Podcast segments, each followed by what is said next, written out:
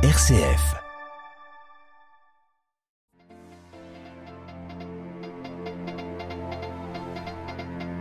S'il change de tactique pour mener ses bombardements contre l'Ukraine, les 27 sont toujours plus engagés aux côtés des Ukrainiens. Ils formeront plusieurs milliers de soldats. L'Union européenne, qui a décidé par ailleurs de sanctionner plusieurs membres de la police des mœurs iranienne, jugés responsables de la répression des manifestations et de la mort de plusieurs dizaines de personnes ces dernières semaines. Le gouvernement britannique change complètement de cap. Adieu les baisses d'impôts non financés qui avaient provoqué la panique sur les marchés financiers. Mais des réductions des dépenses sont à attendre. Semaine missionnaire, ce soir et les jours prochains, nous vous ferons découvrir une réalité missionnaire sur un continent. Premier volet avec le Burkina Faso et un prêtre pédiatre. Radio Vatican, le journal, Xavier Sartre. Bonsoir, c'est une première dans la guerre en Ukraine. Des drones kamikazes ont ciblé ce matin un quartier du centre-ville de Kiev, la capitale, et de la région de Soumy au nord-est de l'Ukraine.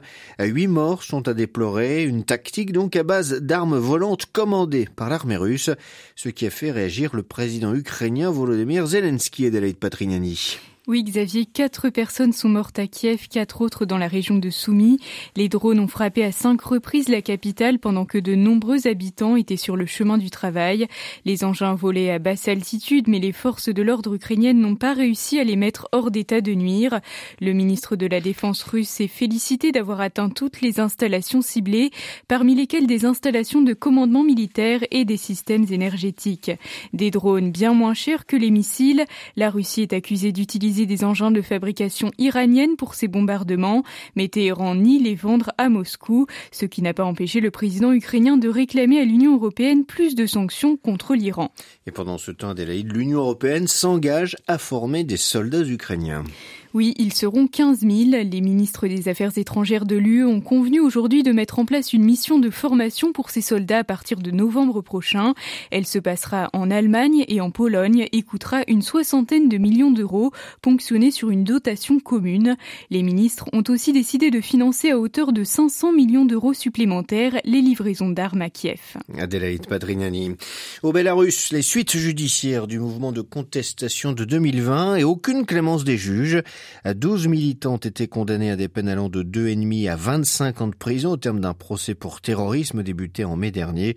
Le chef de ce groupe écope de la condamnation la plus lourde. Il était accusé donc d'acte de terrorisme et de préparation d'un acte de terrorisme en bande organisée. C'est ce qu'a annoncé l'organisation de défense des droits Viasna, dont le chef, Ales Beliatsky, actuellement incarcéré, est le lauréat du prix Nobel de la paix 2022. Vladimir Poutine sollicité pour favoriser la paix entre le Kyrgyzstan et le Tadjikistan. Le président kirghiz invite en effet son homologue russe à s'impliquer dans le processus de démarcation des frontières avec son voisin tadjik. Un mois après des affrontements meurtriers dans des zones contestées depuis la disparition de l'URSS, les documents attestant la délimitation des frontières seraient à Moscou dans les archives de l'Union soviétique, selon le gouvernement kirghiz. Les Européens, toujours plus engagés aux côtés des Ukrainiens, vous l'avez entendu en début de journal, eh bien les ministres des 27 des Affaires étrangères ont également décidé de dépêcher des observateurs à la frontière arménienne avec l'Azerbaïdjan, là où des troupes russes sont présentes pour officiellement maintenir la paix. Mais ils ont surtout, ces ministres, permis à l'Europe d'imposer des sanctions à l'encontre de l'Iran. À Bruxelles, les précisions de Pierre Benazé.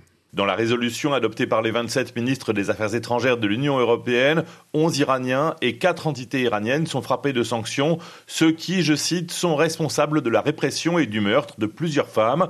Parmi les 11 personnes sanctionnées figurent deux hauts responsables de la police des mœurs, Gasht et Arshad, celle-là même qui a procédé à l'arrestation de Marsa Amini le 16 septembre.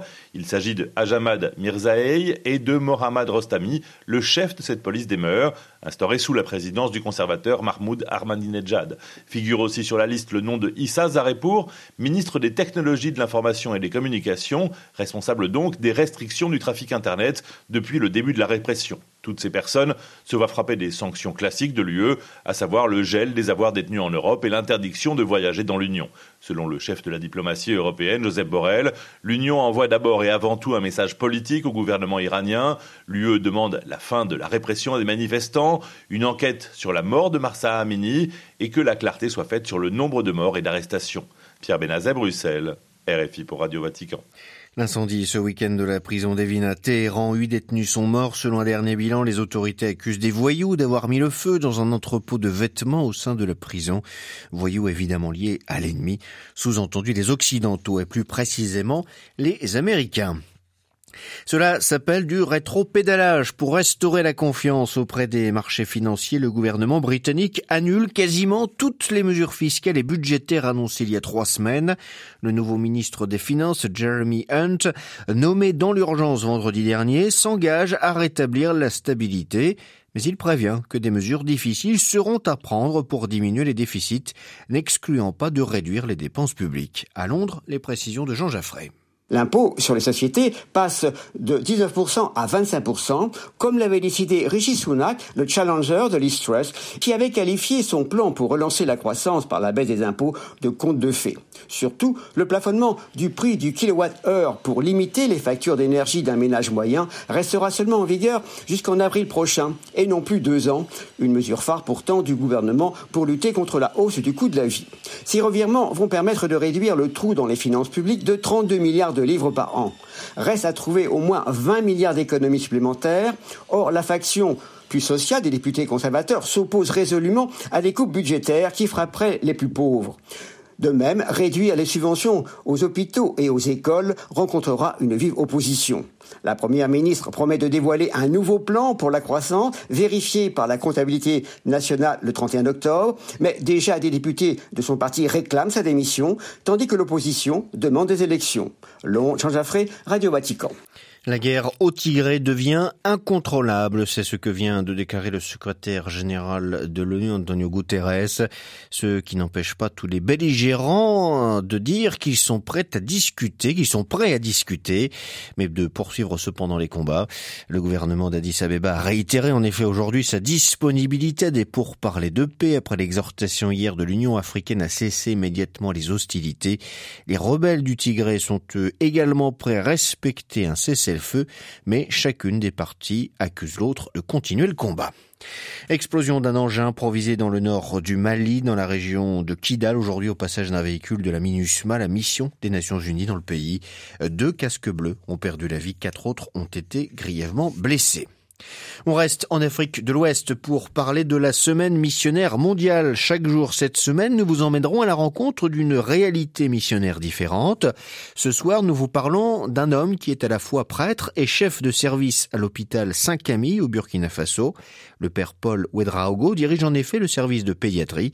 Ce religieux camillien revient sur sa manière d'articuler son métier de médecin pédiatre auprès de prématurés et l'annonce de l'évangile. Dès le départ, hein, dès l'arrivée des premiers missionnaires, c'était accompagné automatiquement d'un dispensaire. Ça veut dire que l'aspect soin là, c'est un aspect qui a accompagné le développement même de l'Église dès le départ.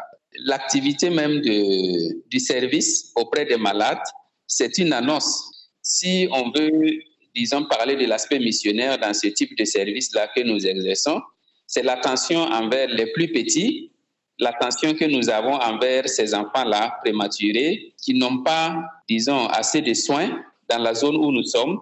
Nous pensons aussi que c'est une manière de donner un signe, de donner un message fort au monde de la santé pour qu'il y ait plus d'attention envers ces enfants qui sont souvent oubliés. Beaucoup on regarde comme des dépenses, comme des coûts, et pas comme un don que Dieu nous donne et dont il faut s'en occuper en priorité. Des propos recueillis par Pierre-Hugues Dubois, retrouvés sur notre site internet.